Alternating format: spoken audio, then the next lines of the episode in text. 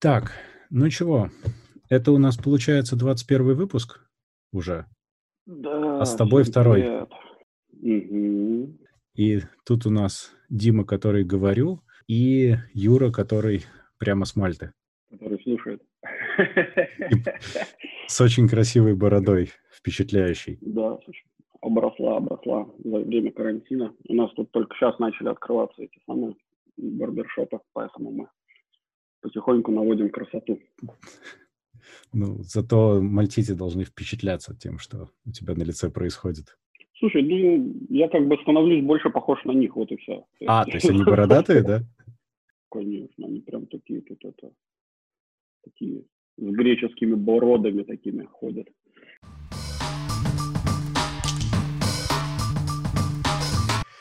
Ну что ж, у нас продолжение прошлого выпуска у нас тут огромный блок про всякие черные и белые проблемы в США, который начинается очень показательно с того, что тред на Reddit был покоцан самим Reddit, и, собственно, большой текст, описывающий ощущение белого человека, белого ребенка в черной школе, был стерт автоматической модерацией.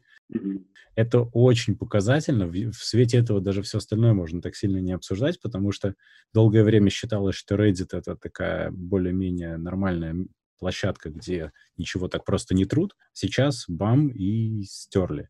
При том, что, в принципе, везде начинается эта огромная волна не просто Black Lives Matter, а прямо вот против расизма, давайте все замодерируем, и под это moderation policy даже меняются. И это как-то очень нехорошо, что ли.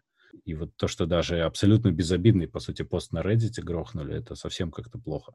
Ну, да, если честно, я удивлен, и, э, и я каждый раз читаю новости какие-то там вот, типа, Black Lives Matter опять там какой-нибудь деятельный заводит, там начинаются модерации какие-то страшные, там в Твиттере как фильтруют посты на эту тему.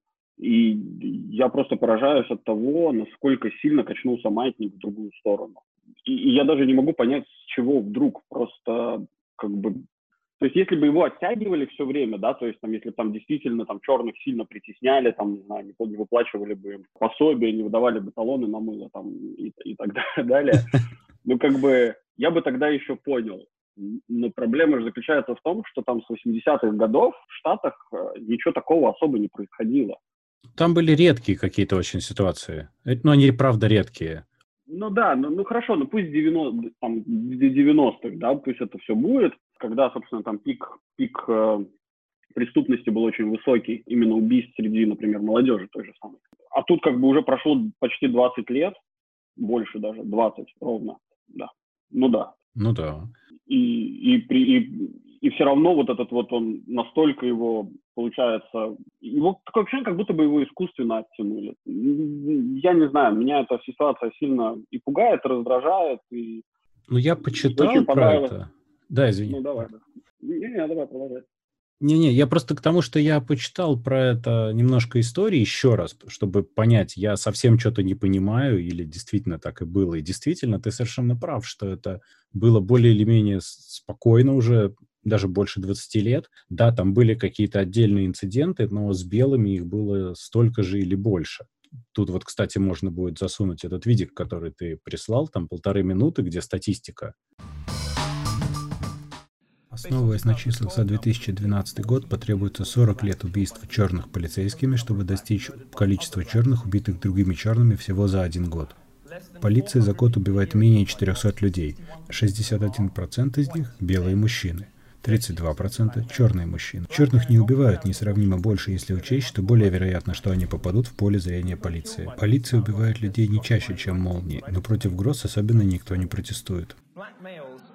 Черные мужчины составляют 58% от убитых в целях самозащиты.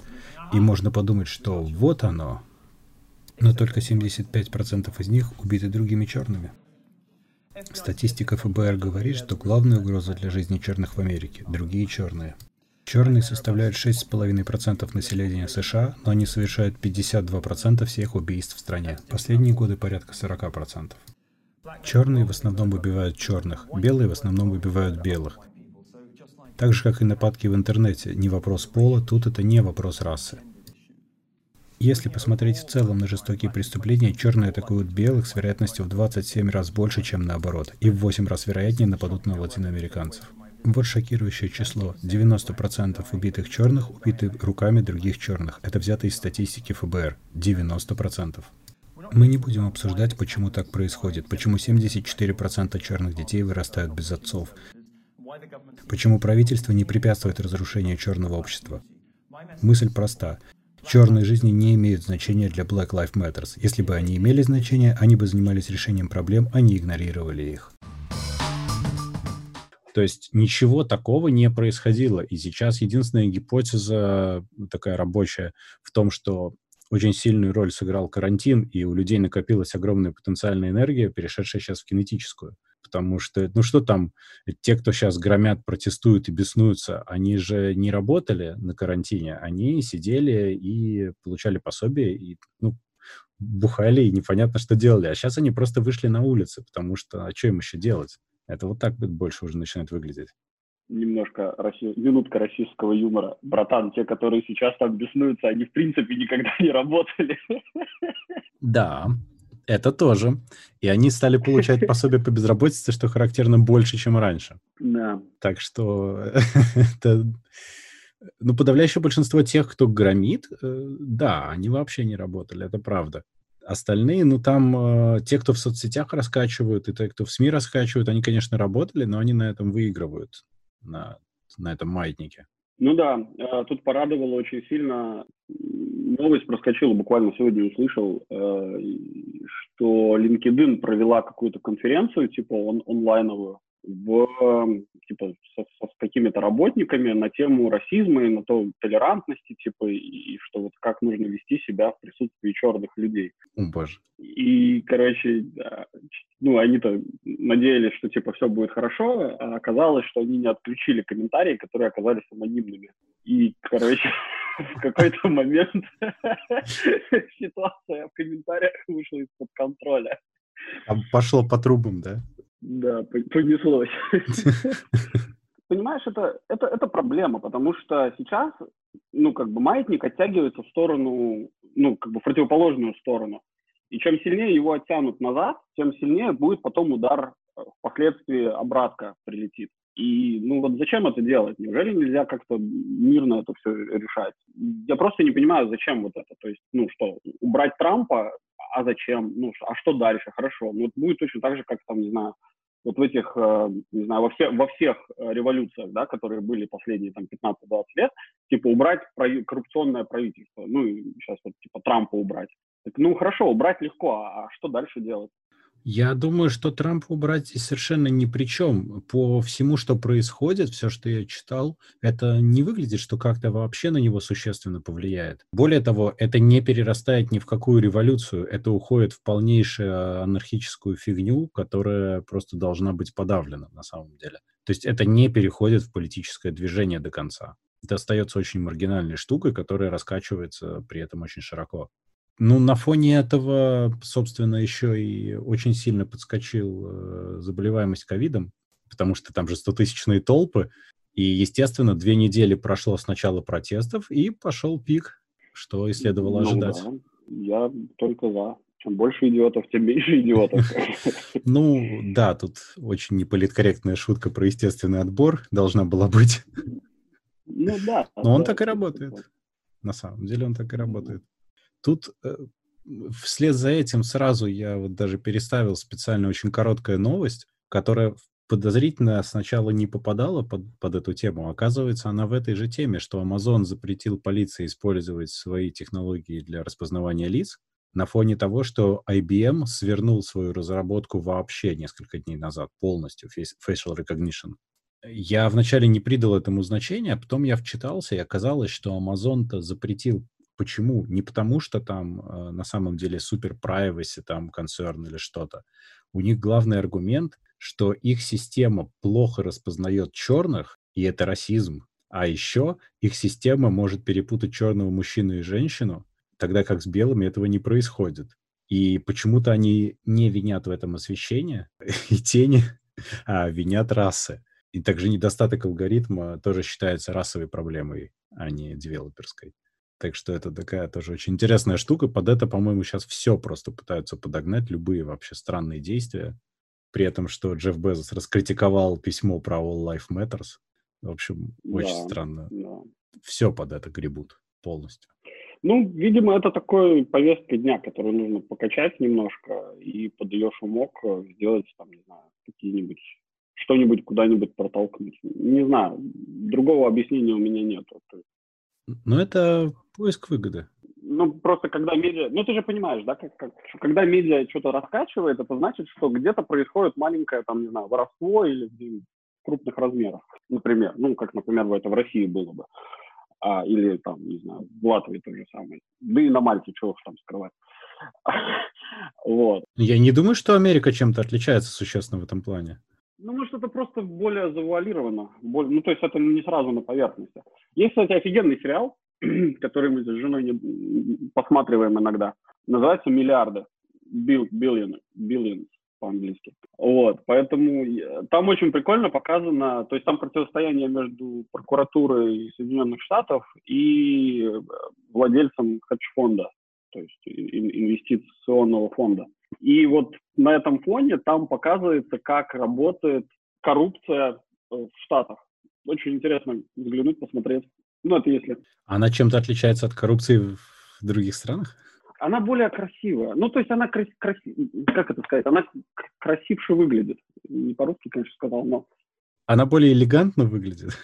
Вот, элегантно, точно. Это, да, то есть это просто приходит... Это, это то есть тебе не, не приносит чемодан денег? Уровнях. Все поумнее нет, происходит? Нет, да, то есть там все намного элегантнее, да, как ты сказал, красивое слово. Знаешь, э, очень забавно в этом отношении. Мы тут как раз добрались, э, давно хотели посмотреть сериал «Домашний арест». Отличный, замечательный российский. Отличный сериал. После него так бомбически смотрятся любые сюжеты про происходящее в России и также читаются. Это прямо другими красками играет. Ты сразу проецируешь это вот на вот это все. Да-да-да. Просто замечательно. Можем Да, про, да, да. про что-то хорошее. Можем про SpaceX и про Starlink. Да, давай, давай. Если честно, я не сильно углублялся в вопрос, э, что такое Starlink. Я догадываюсь, как это, ну, что имеется в виду. Но было бы классно, если бы ты так в двух словах объяснил, сказал. Тут э, я объясню, да, но тут новость скорее, мне кажется, больше про SpaceX все-таки. Starlink — это такая очень амбициозная штука по обеспечению всей планеты интернетом. Причем, ну, понятно, что основная цель — это сре- средние труднодоступные районы, куда ты просто так не дотянешь то, что есть сейчас. И принцип этого — это огромный меш спутников вокруг Земли. То есть, если раньше спутниковый интернет был отвратительный, и ты должен был ждать, пока спутник войдет в зону видимости, у тебя была там никакая скорость, то в случае со Starlink плотность будет достаточно высокая, и покрытие будет достаточно качественное, ну, в идеале. И ты получишь интернет в любой точке мира. Причем я посмотрел цены, цены удивительно демократичные, то есть они вполне себе ну, конкурентоспособные. Там ме- меньше 100 баксов можно получить связь, в принципе. С учетом, если ты получаешь связь в месте, где ты ее бы так вообще не получил, это много. Ну, в плане качества. Это прям очень хорошо. Это очень хорошо. У меня эм, жена из Магадана, и туда оптический интернет провели только в 2015 или в 2016 году. Ну да, вот, вот такое, да. То есть есть куча мест, вот где его да. вообще нет. Ну, да ладно, Магадан, господи, ты просто в какую-нибудь абсолютно привычную Турцию, там, которая вдоль моря, там съездить, там же такая узкая, узкая туристическая полоска между морем и горами. Там мобильный интернет безумно дорогой, потому что роуминг и все, и плюс он отвратительный просто потому, что там ни черта нет связи, потому что горы, и ну, через горы протащить это большая проблема, там все очень гористое. Ну, как бы лендлайн там еще хуже, потому что, опять же, горы, и они достаточно широкие. То есть там интернет, ну, он, он есть, конечно. Ты, даже если у тебя есть терпение, ты можешь посмотреть Google Maps. Но более или менее все ну на да. этом. И это, казалось бы, такой достаточно развитой район. Поэтому там, да ладно, Магадан. Так что вот в таких Не, местах ну я тоже. просто как пример, как пример, Ну да, ну, тут- насущный, так сказать. ну там-то вообще, да, там-то понятно, что туда очень сложно дотянуть. в этом плане какая-нибудь Латвия, там, э, это привилегированное место, потому что тут все опутать оптикой ничего не стоит по сравнению. Так вот, так вот, ну, собственно, да. в чем, э, в чем штука, что SpaceX, во-первых, э, впервые пять раз использовали одну и ту же ступень Falcon X, они ее научились правильно поднимать и сажать, они ею вывели что-то такое 60 спутников Старлинка, и это еще ладно, потому что вроде как SpaceX и Starlink — это такие компании-сестры. Они еще начали сотрудничать с, с другой коммерческой компанией, которая тоже запускала спутники, и у них, в принципе, мастер-план сотрудничать вообще с компаниями, которые что-то хотят запускать в космос. То есть это вот такая частная космическая программа, так как она должна была существовать. В частности, они взяли три спутника с собой и запустили от компании Planet, по-моему, которая занимается съемкой из космоса. Я имею в виду съемкой Земли. И фактически это дает возможность э, удешевить вывод спутников на орбиту и вообще движение с Земли в космос и обратно, потому что у SpaceX есть отлаженные технологии, уже на данный момент даже, и они просто принимают коммерческие заказы на транспортировку. Пока еще грузов, не людей, но тем не менее. То есть это очень серьезный шаг вперед вообще для всего этого. Ну да, я думаю, сейчас э, с этими самыми с последними новостями у SpaceX э, акции-то взлетят ого-го. Я думаю, что надо пока, пока есть время, надо прикупать. Ну да, биткоины не успели купить, надо хотя бы SpaceX. Со SpaceX там... Со SpaceX там э, довольно любопытная история, что ведь там же не только он, там еще и Boeing, например, ну, имеет контракт с НАСА. Но ни у кого, кроме SpaceX, нет пока успешных запусков и посадок. То есть это единственная компания, у которой все настолько успешно происходит. Кстати, парадоксально, что SpaceX и Starlink и Tesla, собственно, они все у Илона Маска, но mm. чудит Илон только про Теслу, что довольно забавно. Я, кстати, недавно услышал интересное мнение, почему так происходит.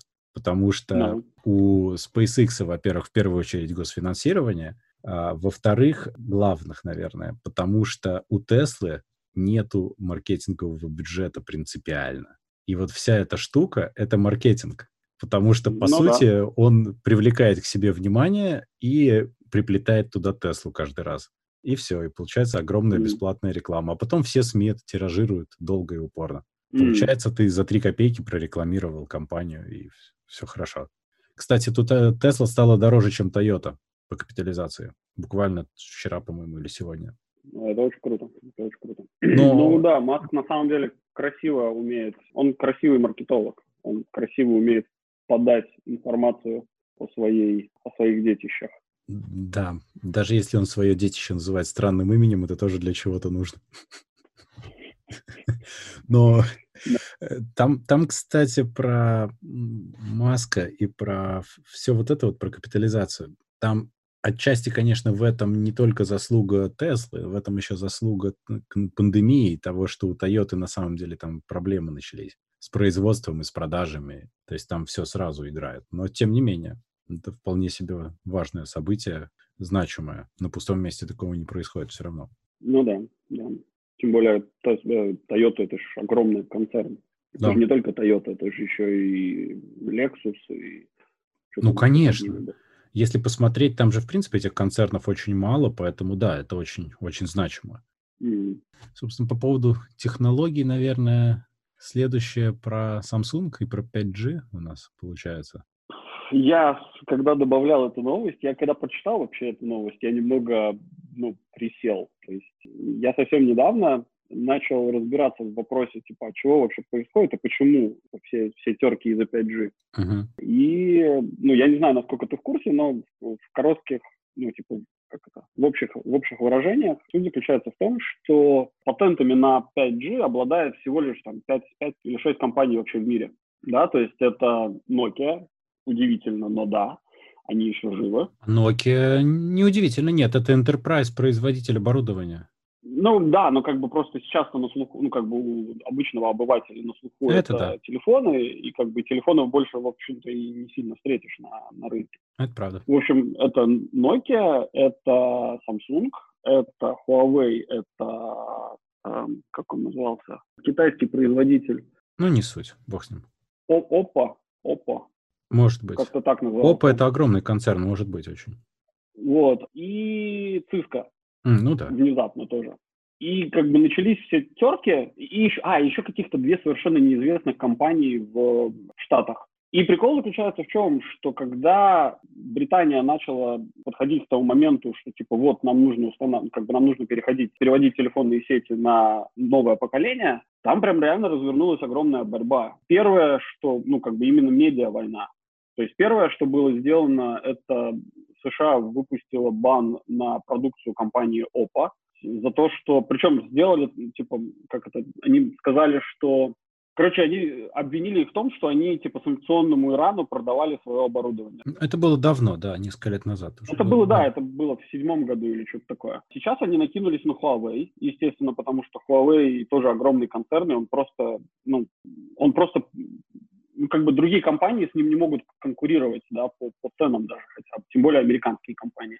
Вот, они сейчас накинулись на Huawei, в 2000, если не ошибаюсь, 2018 году Bloomberg выпустил вообще статью, где они типа раскрывают всемирный китайский заговор о том, что все оборудование, произведенное компанией Huawei, причем не только само, ну, которое носит э, лейбл Huawei, а еще и э, оборудование, ну, типа, которое им заказывают другие компании. Там, Там были еще комплектующие для серверов и все-все-все. Во-во-во, да. Они выпустили эту статью, что там, типа, маленький чип э, находится, который собирает всю информацию и отсылает прямо в главному Главному самому, китайцу. Да, главному.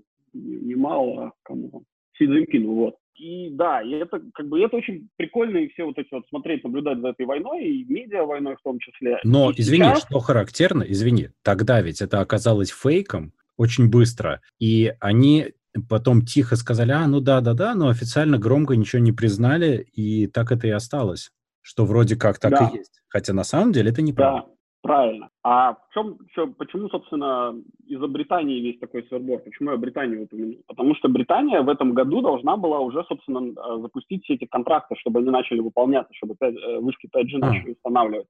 И в апреле месяце из-за вот этих вот всех терок вокруг э, Huawei и так далее, они исключили Huawei из компаний, которые могут поставлять это оборудование. Угу. Понимаешь? То есть они но это отчасти происходило из-за давления США, по-моему, тоже, потому что США э, угрожали определенными санкциями тем, кто будет сотрудничать с Huawei из-за рисков и все такое. Вот. Ну, псевдорисков. Да, да, да, в том-то и дело. То есть сейчас на рынке есть всего лишь там пара компаний, которые на самом деле могут устанавливать эти вышки, да, то есть одна из них находится в Штатах, и еще одна Nokia, да, и, извините, Nokia, ходят слухи, что Nokia сейчас будет поглощена Кем? Да? Никто, не, никто не говорит кем, но есть подозрение, что она будет поглощена Cisco.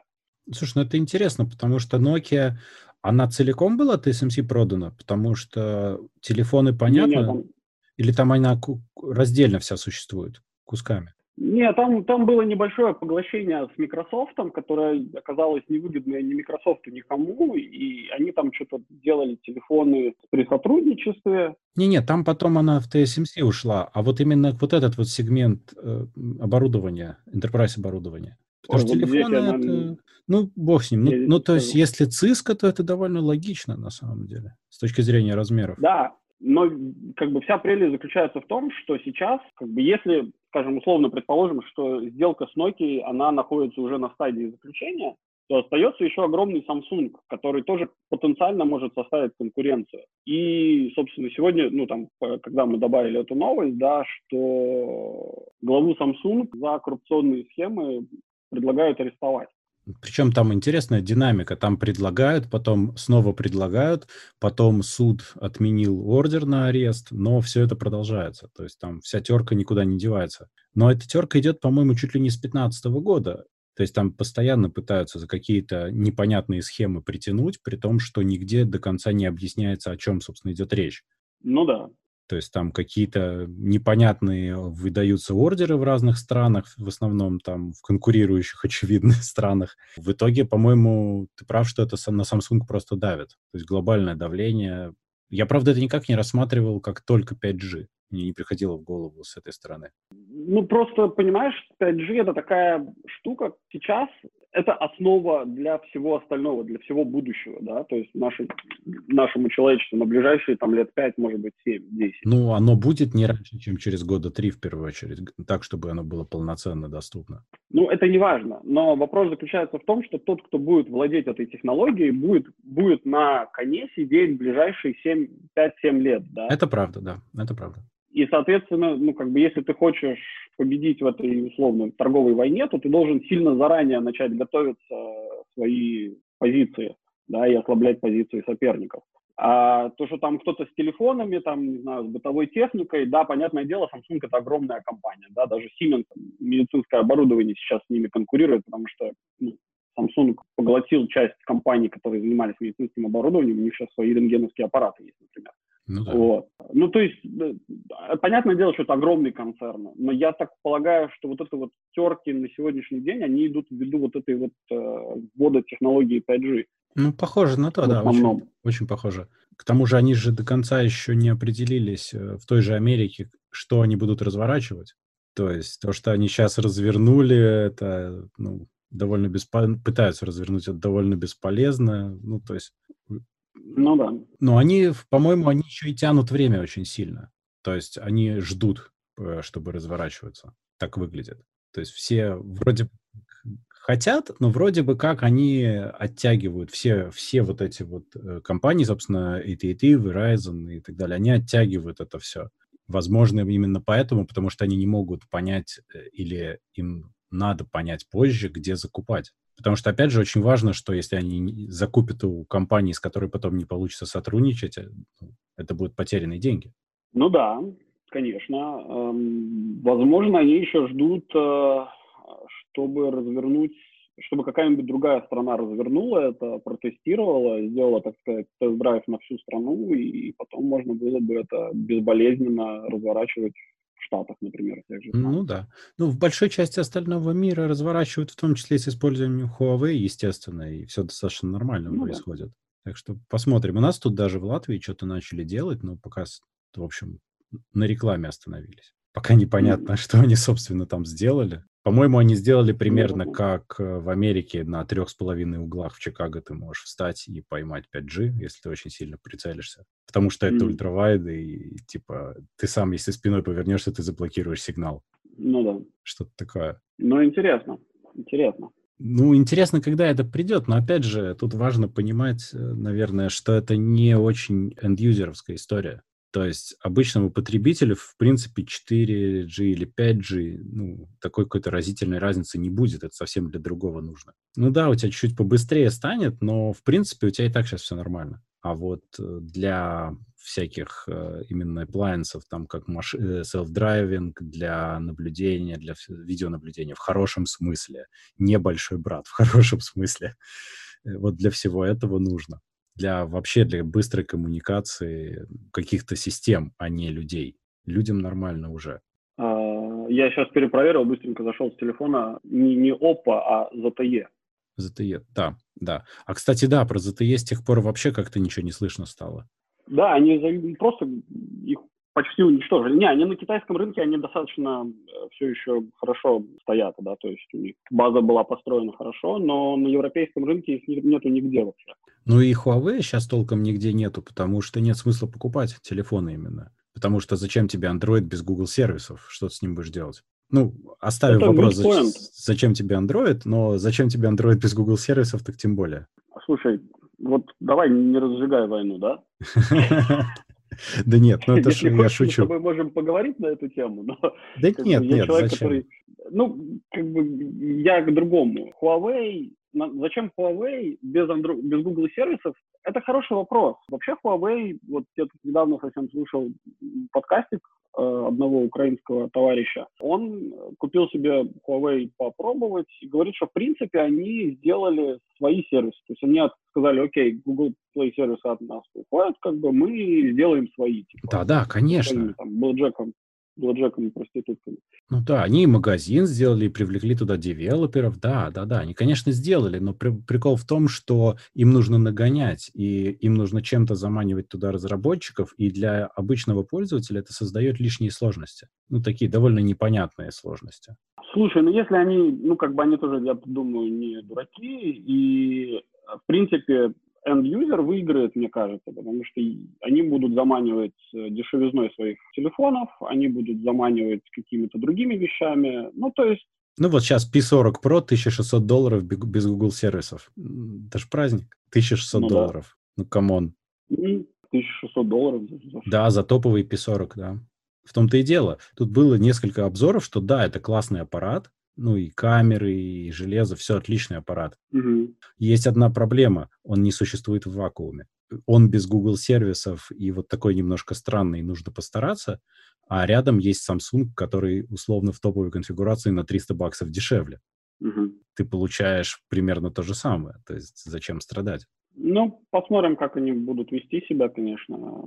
Ну, в любом случае, да, интересный, интересный кейс, да. Их поставили очень быстро в очень сложную ситуацию. И они из нее в целом с честью выходят, надо сказать. Да. Они совсем да. не собираются загибаться, и в этом плане, конечно, это вызывает огромное уважение. О, насчет, насчет и тем более, извиняйте, да. Сейчас, извиняйте, я сейчас перебью. Добавок, ты не забываешь, что на китайском рынке они как бы ого-го, а Google сервисы на китайском рынке, они в принципе никогда не существовали. Да-да, это я понимаю.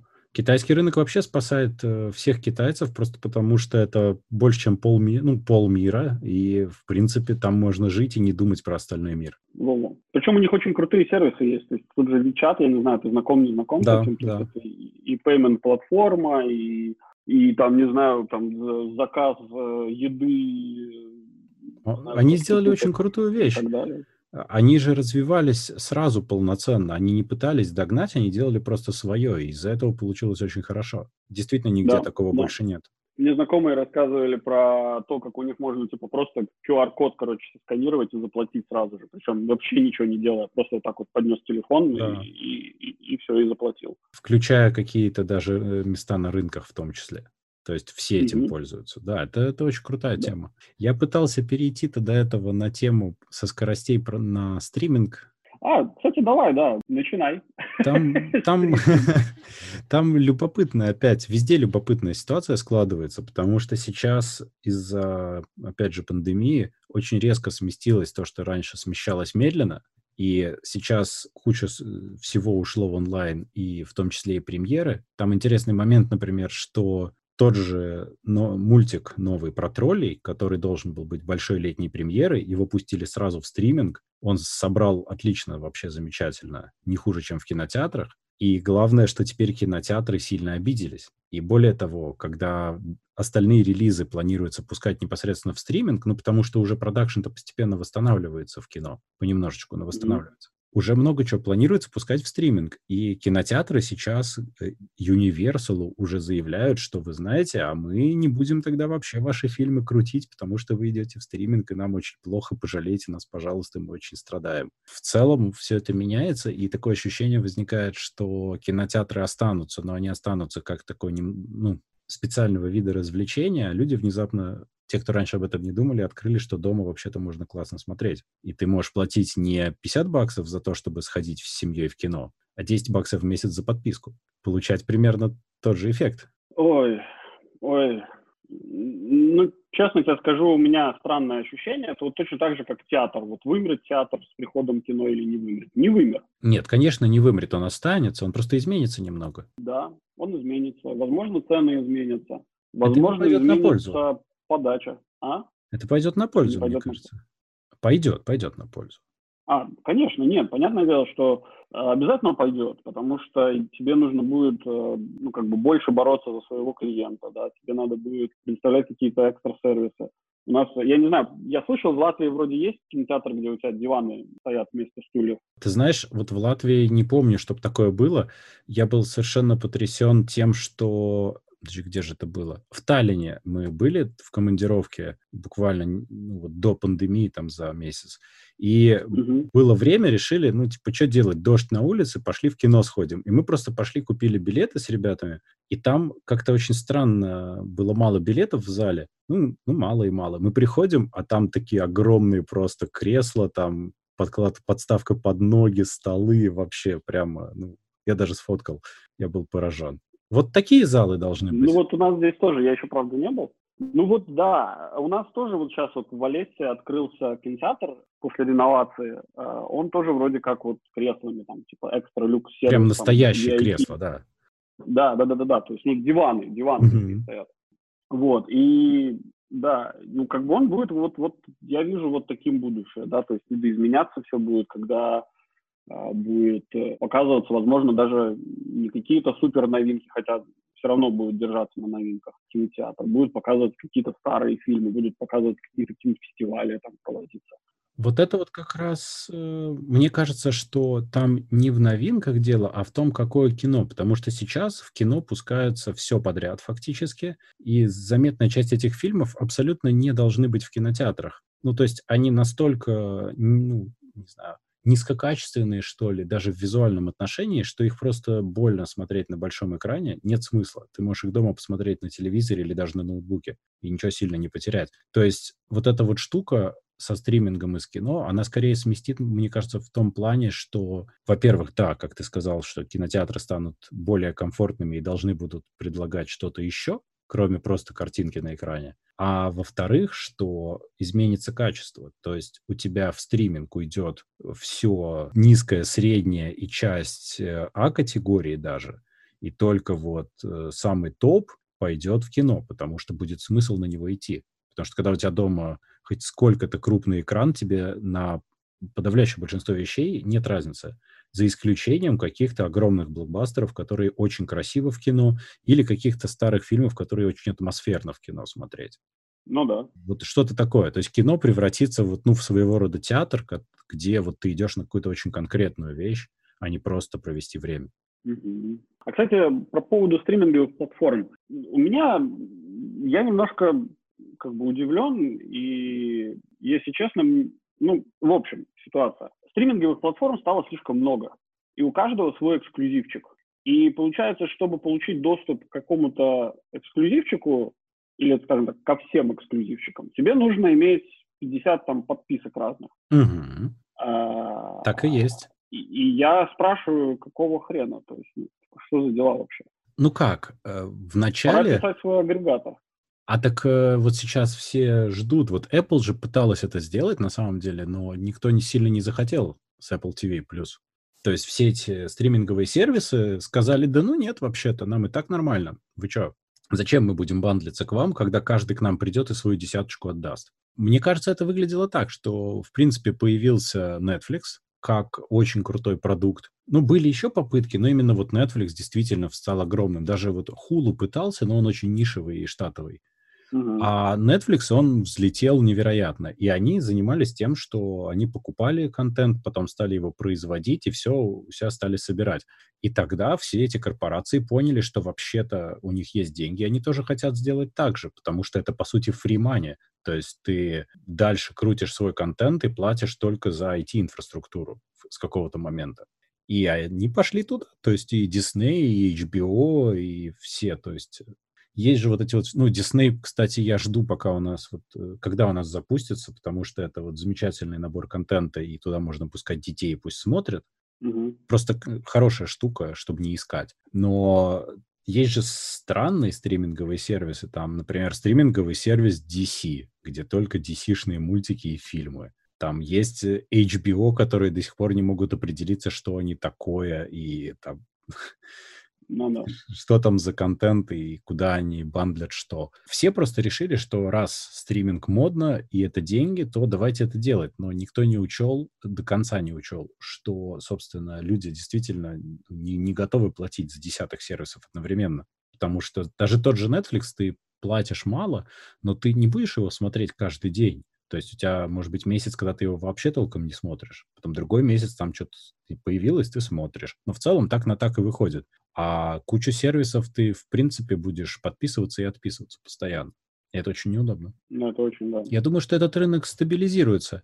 Он просто сейчас резко взорвался из-за того, что все туда повалили, все огромные компании с огромными деньгами. Он сейчас очень сильно перенасыщается, и потом он пойдет в обратную сторону, и это все будет объединяться. Потому что они поймут, что им нет смысла дробить. Люди просто не будут так ну, активно пользоваться. Как казалось. Потому что все ожидали, что они станут вторым Netflix, а на самом деле получилось, что у них огромные цифры на первый месяц, потому что все дают первый месяц бесплатно, ну или почти все. Ну, да, а да. потом-то реально остаются за деньги намного меньше, и вот там реальные цифры начинаются. И вот по прошествии какого-то полугода они начнут задумываться о том, как бы с кем бы дружить и где бы объединять mm-hmm. библиотеки и подписки. И тогда я думаю, что через годик-другой это все немножко стабилизируется, будет нормально. Тут же вот та новость, которую я добавил, это вот Квиби. Это же вообще просто эпичная история. Э, там, да, да, да, я...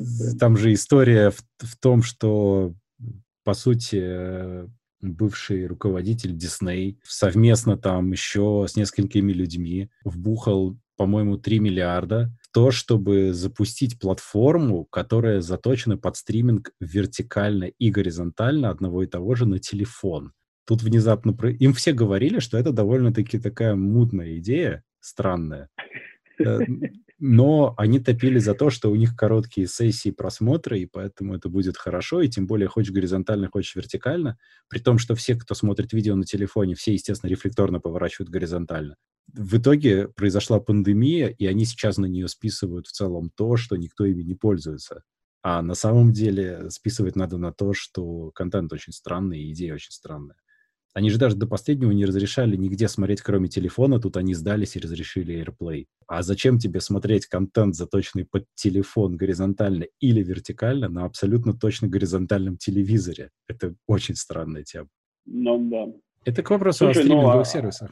А ты, ты в курсе вообще, эм, ну, вот эту про технологию вертикального просмотра на телефоне видео? Да, да ты, ты, ты знаешь, да, что это не как бы что он не просто сжимает, а он как бы. Он они там два два потока по сути, там э, они снимают два набора контента. Ну да, да, да. Более того, их же пич был в том, что они могут показывать вертикально одно, горизонтально другое, там может отличаться то, что показывается. Если ты поворачиваешь, ты можешь видеть разные части истории или что-то в этом роде. Идея, в принципе, интересная, но по сути они пускают два стрима, и ты можешь между ними переключаться. Ну, по глубокой сути. Ну да, но я, именно, я имею в виду именно контент сам по себе. То есть ну да. Я в свое время то ли, то ли смотрел, то ли читал интервью с, э, как это, Бекмамбековым. Бекмамбетовым. Бекмамбетовым, да. Он рассказывал про то, как они, типа, он придумал, ну, он продавал это, как будто это он придумал. Ну, так вот. удобнее, конечно. Ну, конечно, да что, он, что, что просто происходит полностью ререндеринг видео в вертикальный формат. То есть, что, он, он, что там будет показываться, там, например, если у тебя на широком экране там происходит какая-то война, ну или там, не знаю, разговор, диалог, да, то у тебя будет кадрами ходить между двумя говорящими. То есть у тебя по-другому все это немножко будет, нежели в вертикальном, когда у тебя два человека рядом стоят и разговаривают. Ну, ну да, да, да. такой очень интересный А здесь подход. то же самое. Здесь то же самое. У них идея в том, что они снимают, по сути, параллельно, и у них идет монтаж и того, и того, и потом они показывают это, и ты можешь переключаться. Но у них, в принципе, это не взлетело, и у них контента мало, хотя они говорили, что много. Угу. Прямо там был длинное интервью, где они говорили, что прям очень много контента, ну как-то вот. Но это опять, это просто очень ранний пример того, что произойдет с большинством стриминговых платформ, потому что, ну здесь, в принципе, затея была спорная довольно. В остальном со всеми так будет, и они постепенно вынуждены будут объединяться и будут снова обратно в библиотеки контента, которые будут доступны нормальным обычным пользователям. Ну, тут, кстати, про кинотеатр. Я там даже это записал э, очень коротко. По поводу luxury кинотеатров. Netflix же покупает кинотеатры, старые кинотеатры. Они их восстанавливают, и вот они как раз-таки целятся в то, чтобы делать э, такие вот интересные, необычные кинотеатры. Крутые. Ну да. Так что туда все пойдет, просто очень-очень медленно. С такой вещью, наверное, быстро в принципе не бывает, но да. А сейчас, да, подписок много. Я даже поставил себе программку, которая ну, мне показывает список по моих подписок, чтобы я понимал, где я на что подписан. В какой-то момент у меня возникло ощущение, что что-то их многовато стало. Я пират. Я, мне стыдно в этом признаться, но я пирачу, короче, видео и, и вообще не стесняюсь совершенно. Хм. Я пирачу то, что я не могу купить принципиально не в состоянии. То есть вот какой-нибудь HBO я не могу посмотреть легально никаким способом. Поэтому я качаю. Скажем, э, фильмы, которые я могу посмотреть нормально, я смотрю нормально, по возможности, конечно. Не все, но mm. ну, столько, сколько я могу. игры, ну, какие игры? Я в них не играю, например. Ну, то что, то, что я играю, у меня PlayStation, поэтому там, соответственно, ну, что ты там пиратишь будешь, там диск покупил и все, или он электронный вариант. Ну да. Но в целом, в целом я в какой-то момент пришел к тому, что у меня где-то, ну, наверное, 70 на 30 сейчас потому что я за большую часть могу нормально, адекватно заплатить, и это недорого. Подписку за какой-нибудь Netflix мне вообще не проблема заплатить. Ну да, да, да. Покупать фильмы on demand за там 20 баксов за фильм я, простите, не готов. Это глупо, конечно. То есть, если бы я мог, скажем, оформить какую-то подписку у того же Apple на то, чтобы я имел доступ к каждому фильму, там, не знаю, на сутки, я бы, конечно, это немедленно оформил и тоже бы их не пиратил. Ну да. Ну тут, опять же, вопрос удобства, и надо смотреть, куда это будет развиваться и как оно будет происходить. Потому что, опять же, знаешь, есть такая интересная позиция, как guilty-free piracy. Когда у меня, например, стоит на полке пачка DVD, но я их не, не буду смотреть, потому что, ну как, и, и, и картинка такая себе. Поэтому я этот фильм когда-то купил, у меня стоит копия, но я его скачаю в нормальном качестве и буду смотреть, но вины не испытываю, я же его купил-то вообще-то. Я деньги занес, все честно было. Да, в некотором смысле. Нет, ну я, я, я, видимо, не, как бы, я, видимо, пирачу именно потому, что мне неудобно держать подписку. Очень неудобно. Потому что я не вижу смысла, почему, почему мне нужно, там, не знаю, в голове держать, что у меня там есть подписка на это, на это, на это. И, и, ну, блин, это раздражает. И я при этом, ну, я же совершенно не так много смотрю ни телевидение, ни, ни сериалы, ни, ни, игру, не играю в игруле. Да и вот у меня есть подписка на Spotify, и, честно говоря, я очень редко им пользуюсь. То есть она такая чисто номинальная. У меня в этом плане забавно произошло. Раздражает. Spotify, я э, купил подписку, я его много слушал, купил э, Family подписку, естественно. А, в итоге сейчас я не слушаю вообще, у меня слушает жена и дети. Та же Family подписка, все отлично, но как бы э, стартовая точка, то есть я, я не пользуюсь уже. Ну вот это как бы fair enough, все равно ты как бы платишь ну, я плачу. за сервис, которым кто-то пользуется. Конечно, кто-то конечно. пользуется. То есть, ну, это, это честно, все окей. Но тут получается, что никто не пользуется. К нам, к нам там раз в три, в, три, в три недели приходят гости какие-то, мы тогда включаем на фоне, там какая-то музыка играет с Олег. Ну, ну, окей. Типа, да. Но это вот как раз проблема подписок и проблема того, что тебе вроде как хочется иметь доступ, но при этом он тебе нужен редко, и вот тогда нужны вот эти вот пакеты подписок, чтобы ты хотя бы покупал пакет и был подписан сразу на, на несколько вещей, одну-две из которых ты реально используешь. Тогда ты будешь намного больше покупать эти подписки, тебе будет смысл. Да, да, нужны агрегаторы. Так, тут можно еще одну очень короткую новость просто про движение технологий вперед хотя она такая... Да, я как раз тоже... Она я такая... тоже хотел предложить, чтобы ее закрыть и потом перейти к новостям из Латвии. Да, да. Там, собственно, новость короткая, на самом деле. Она может быть привязана и к Sony PlayStation 5, и к тому, что Apple хочет маки делать на ARM, к чему угодно. Mm-hmm. Суть в том, что мне интересно то, насколько крупные компании умудряются толчками двигать индустрию вперед, часто жертвуя своим имиджем и даже деньгами иногда ради того, чтобы в будущем, естественно, заработать и продвинуться.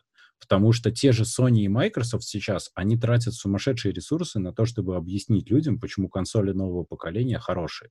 Чем лучше новые там технологии SSD, которые они делают, потому что они же реально придумали довольно много всего. Чем э, лучше то, что, как они все вообще переделали. Они же тратят на это сумасшедшие деньги в плане маркетинга. С другой стороны, Apple, когда они делают что-то новое, они тоже тратят э, кучу денег и времени на то, чтобы людям это объяснить. В итоге от этого выигрывает вся индустрия. Вот это вот интересно наблюдать. Потому что в итоге кто-то вкладывается в большой R&D потом э, в рассказ об этом, а проходит еще два года, и дальше весь рынок это начинает использовать. Ну да, потому что вот видишь, тут такая хитрая штука. Я немножко поверну то, что ты сказал, и посмотрю на это с другого угла. То есть, ведь понятное дело, что у всех больших глобальных компаний есть свой R&D департамент, который там занимается какими-то разработками. И все мы знаем историю Apple, например, да, когда там э, Apple подсмотрела какие-то технологии и имплементировала их красиво в свои устройства. Uh-huh. А, то есть это все очень, ну, как бы это все хорошо, и если это ведет к прогрессу, то это приемлемо. А с другой стороны, как бы, вот, например, там сравнивать, там, не знаю, Android-телефоны и там айфоны, то сказать, кто у кого чего стырил, кто у кого чего слезал, уже очень сложно. Они друг друга да, подгоняют что, постоянно. Да, и то есть вот эта вот конкурентная борьба, она всегда очень и очень и очень хорошо сказывается там, на комфорте конечного пользователя. И я считаю, что как можно больше компаний должно вот, заниматься именно research and development, да, то есть разработкой каких-то даже совершенно сумасшедших идей. То есть вот мы недавно с тобой разговаривали про Starlink, да, вот буквально да, несколько да. этих самых назад. Starlink, ну, я не знаю, насколько ты следил за тем, чем, чем Google занимался лет 10 назад. Я помню, У них же да. была идея разворачивать Wi-Fi сети на шариках воздушных. У них да, было разное. Они пытались в шарике, они пытались тянуть лендлайны, они что только не пытались. Да, ну ты понимаешь, нет, ну как бы ну, ты представь себе, вот, вот что нужно было курнуть хорошо, чтобы на воздушных шариках запускать э, эти самые, разворачивать сети Wi-Fi. Но это попытки, которые ведут в правильном направлении, это хорошо. Вот, это те самые попытки. Ну вот да, я про них, собственно, говорю. Да, я согласен, Это... да. И тут интересно, при том, что вроде как какая-то нишевая аудитория говорит, что да ну, это уже было, на самом деле, во-первых, нет, не было. Во-вторых, любой продукт, который ну, используется для продвижения большой компании, вот он только тогда может стать массовым и ничуть не раньше.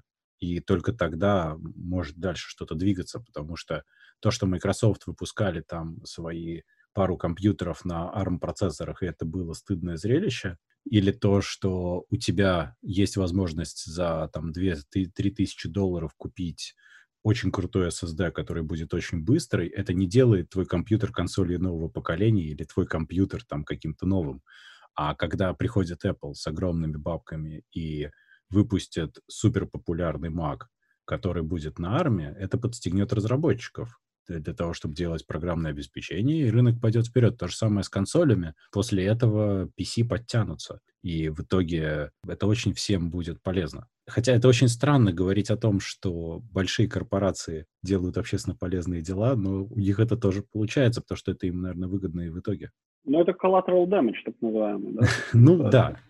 Это collateral бонус в данном случае.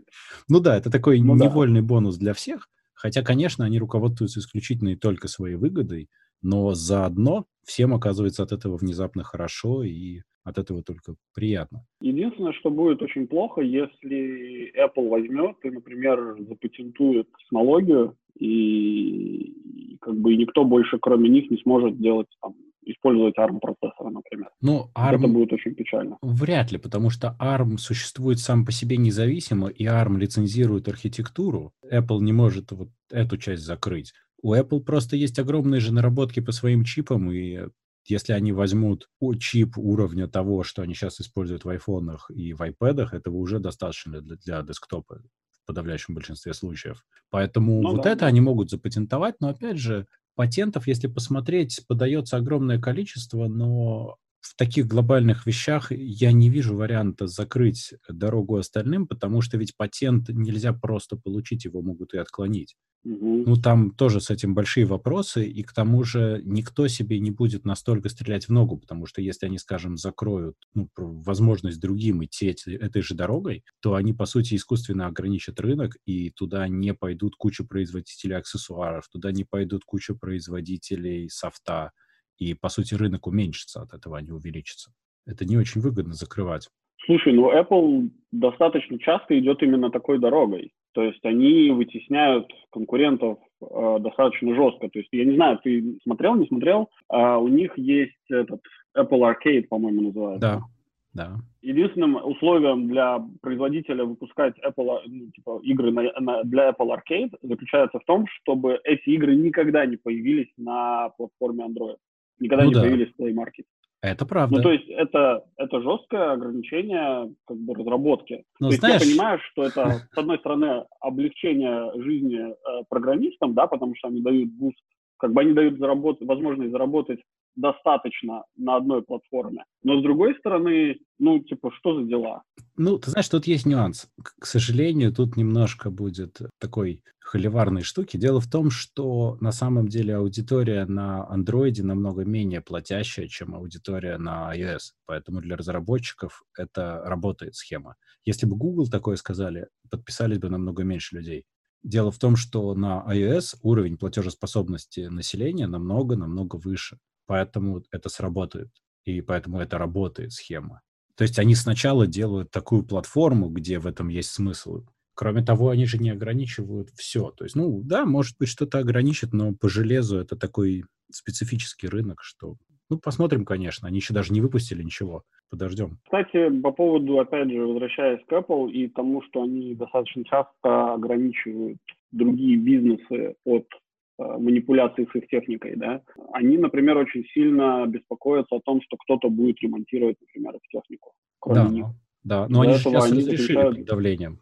Ну, разрешили это разрешили, но, например, они все равно, у них жесткие контракты, например, с производителями каких-то чипов, о том, что эти чипы могут продаваться только компании Apple. Да. Соответственно, да. если у вторичного рынка не будет доступа к этим чипам, которые периодически горят и ломаются, соответственно, ремонт будет производиться так или иначе у компании Apple. Да, но в какой-то мере это плохо, в какой-то мере это хорошо, потому что в итоге у тебя получается качество они тебе за это обеспечивают контроль качества. То есть они тебе что-то дают взамен все-таки. Ну, если ты так на это смотришь, то да. Я, честно, я, у меня нет... Нет, ну, у тебя не просто отнимают, тебе еще что-то дают взамен. Так, так хотя бы получше. Ты получаешь несколько более проверенную продукцию. Ну, окей. У меня просто с какого-то момента возникло такое желание, чтобы вещи просто работали. Чтобы у меня были вещи, которые просто работают, и я ими просто пользовался. А если я хочу поковыряться, я это могу сделать как-нибудь отдельно в другое время. Ну, то есть, чтобы если вот я взял телефон или я взял компьютер, чтобы я мог сделать то, что я хочу вот прямо сейчас, потому что я этим деньги зарабатываю. А если я хочу поиграть, я потом возьму что-то другое и буду расковыривать, сколько мне моей душе угодно. Вот с Apple именно эта история, оно работает. Это возраст, Дима, это возраст. Да, да, безусловно. Безусловно. Согласен. Кстати, о возрасте. О, да. Кстати, о возрасте. Прекрасная статья, на самом деле, э, нашего уважаемого депутата Латвийской Думы. Был восхищен. Я прямо радуюсь. Я когда прочитал, я прямо обрадовался. Я такой думаю, ну вот же, вот же человек, который точно знает, что происходило в 90-е-то. Ну только Домброве тогда было э, два годика, четыре годика. Он ну, 88-го ладно. года. Ну, хорошо, ладно, Домброва, да, то есть у меня, во-первых, конечно же, вопрос тот, который ты заметил сразу же, да, то, что господину Домброве, который написал статью о том, как плохо жилось в 90-е, он родился в 88 году, и то есть, ну, окей, хорошо, я могу Он писал, поверить. как он шел в школу, встречал пьяных русских солдат, и все это, будучи двухлеткой. Ну, ну ладно, хорошо, давай предположим, что это были не 90-е. Ну, то есть это 90-е, вот это десятилетие, да, то есть я ну, понимаю, что хорошо. первую половину 90-х он точно не помнит, потому что я ее плохо помню, а я 85-го года рождения. Да. да. То есть, если мы говорим про там 95-е, 2000-е годы, то у меня вопрос такой, а где были эти русские солдаты? А их не То было. Есть, ну, в том-то и дело, было. что откуда, про, про каких русских солдатов он говорит. Бандиты были хорошо. Он выдумывает, э, очень просто он выдумывает, потому что русских солдат уже давно к тому времени не было, совсем. Угу. Тогда таких ужасов, которые он написал, там в целом тоже не было. И я бы сказал, что ничего существенно не отличалось от того, что происходит сейчас ну, в плане там общественной безопасности или каких-то преступлений или чего-то, ничего существенно не отличалось. Я вообще не понимаю, зачем отдельным личностям, в том числе в Латвии, демонизировать 90-е годы снова. В России, да, там есть вполне такая повесточка насчет э, плохих, ужасных, страшных 90-х, а потом стало хорошо. Но там она объяснима политически. А у нас здесь получается, что просто Давайте расскажем ужасную историю. Ну, они их демонизируют скорее просто потому, что, ну, типа, это же русские были в то время. Хотя в 90-е уже не было русских, то есть в 90-е уже все стали там негражданами, все кто, все, кто был нежелателен, они стали сразу же негражданами, они не имели права там ни голосовать, ни, ни работать, ни занимать какие-то должно, высокие должности. И, и то есть, ну, типа, да.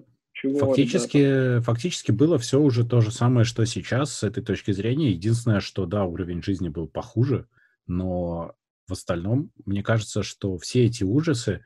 Кстати, забавно, что он там написал, что вот тоже вот когда работал, ну, он точно не работал в 90-е, вот тут прям 100%, а, все-таки он был совсем маленький, вот, но что вот когда работал в 90-е, нужно было, значит, часть денег отдавать родителям и быть им благодарными.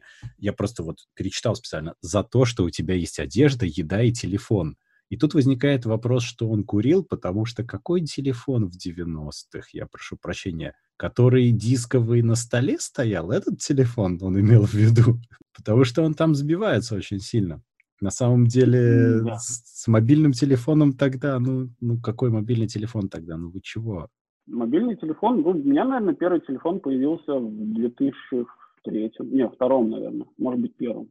У меня в начале 2000-х, я помню, что я первый мобильный телефон купил э, с какой-то там своей уже зарплаты. То есть, э, ну, это было дорого и довольно нетривиально, но было прикольно. Вот. И, и не очень понятно, зачем, потому что было очень дорого разговаривать. Да-да-да, кстати, да.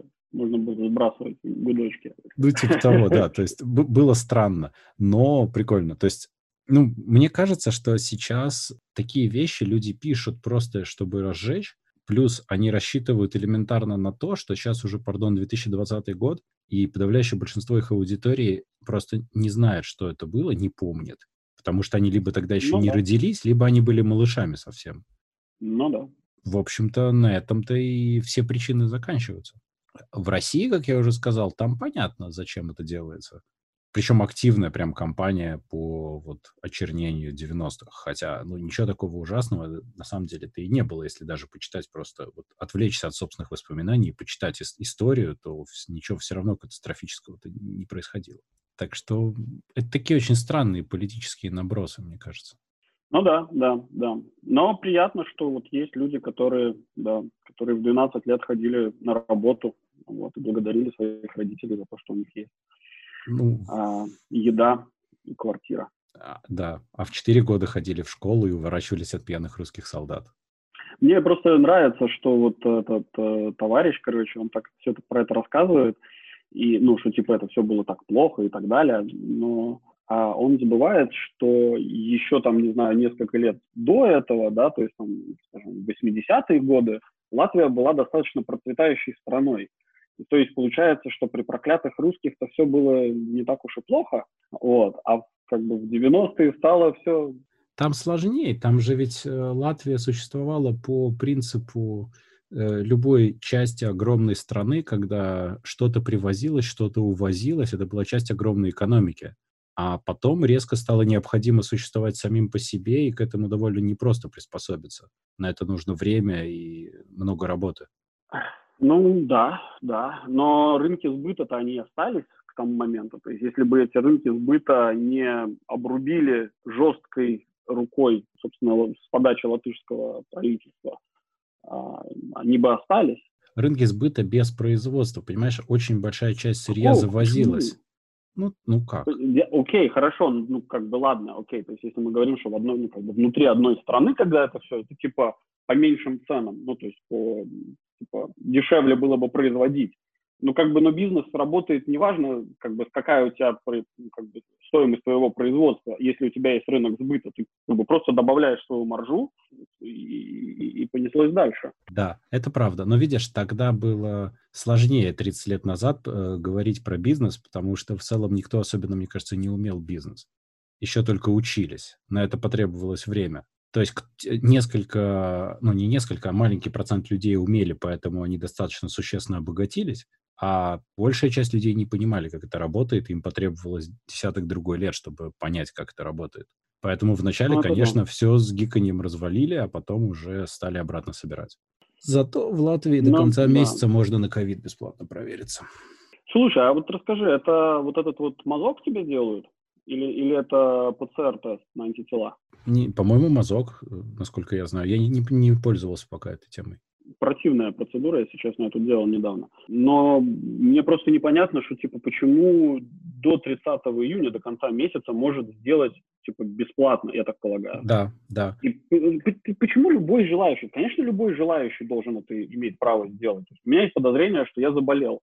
То есть почему, почему до этого было не так? Почему после 30 июня будет по-другому? Было с какими-то условиями.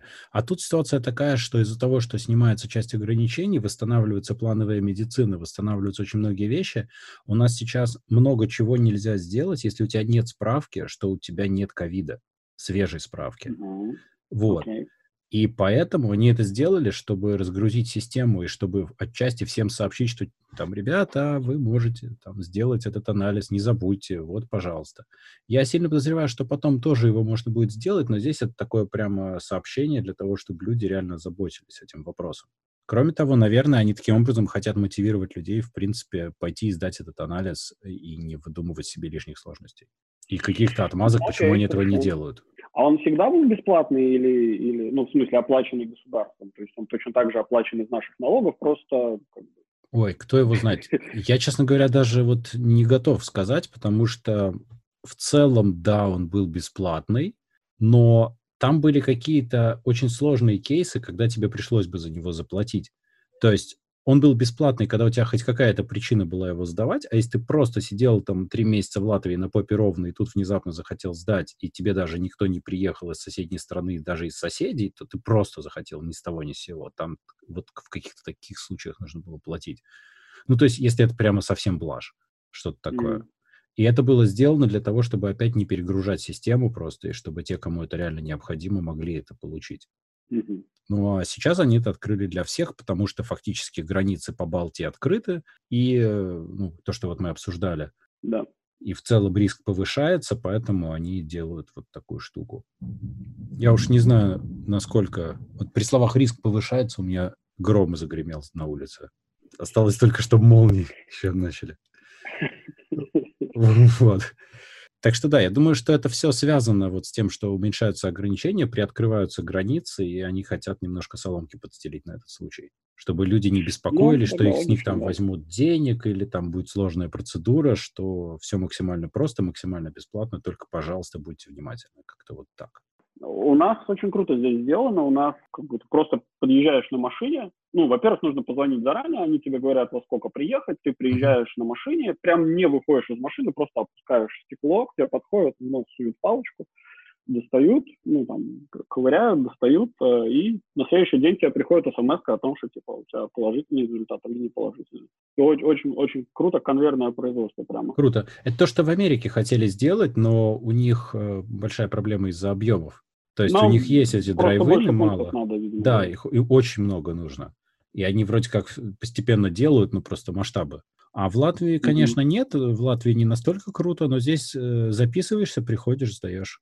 И если ты не можешь прийти, к тебе сами приедут. Даже так. Да, да. Если ты по какой-то причине не можешь прийти, ну там, или ты пожилой человек болеешь, или у тебя какое-то Мгм. заболевание, и ты боишься туда ходить, потому что это опасно. Ну, там есть список того, с чем, ну, прямо очень опасно ходить туда. То к тебе просто приедут из лаборатории и возьмут у тебя анализ. И потом тебе в течение суток, ну, там, от одного до двух суток тебе приходит э, в электронной форме ответ. И все. Получаешь Мгм. результат. Ну, молодцы. В этом отношении у них все довольно неплохо сделано. У них вначале был хаос в этом плане, но я думаю, он везде был. А сейчас у них все довольно-таки так стройненько работает и хорошо продумано. Но тут вообще интересное в этом плане ощущение такой безопасности, потому что нам очень сильно повезло, у нас все довольно спокойно. И иногда ты забываешь, что каких-то там 400 километров, 500 от тебя люди тысячами заболевают. Буквально вот сколько там, 4 часа на машине, и там прямо адище. Да, да. У нас то же самое. Я, честно говоря, ходишь, тут люди к тебе, там, не знаю, в магазине могут к тебе случайно там притереться колясками, и ты такой, типа, ребята. А они, они просто, действительно, просто они чувствуют себя в безопасности. Да, да. Они же на входе, там, им температурку всем померили, руки все продезинфицировали. Ну, тут, тут никому ничего не меряют, там дезинфицируют половину, но тут в целом очень все так спокойно, и никто до конца не поверил в происходящее из-за этого. Ну, не, не никто, а в смысле подавляющее большинство, по-моему, не поверили вообще, а те, кто поверили, нужно периодически себе напоминать о том, что это все очень серьезно. Мгм. То есть надо быть внимательными для того, чтобы все осталось так хорошо, как оно есть сейчас. Да-да. Да, именно так надо, видимо. Тогда, я думаю, на этом можно сворачивать, на чем-то хорошем. Да, мы все не умрем. Ну, все не умрем. Обязательно кто-нибудь выживет. Да. Супер. Ладно. Окей, хорошо. Спасибо. Давай, Дим, спасибо Ладно. большое. Тогда до следующей недели. Да, я думаю, да.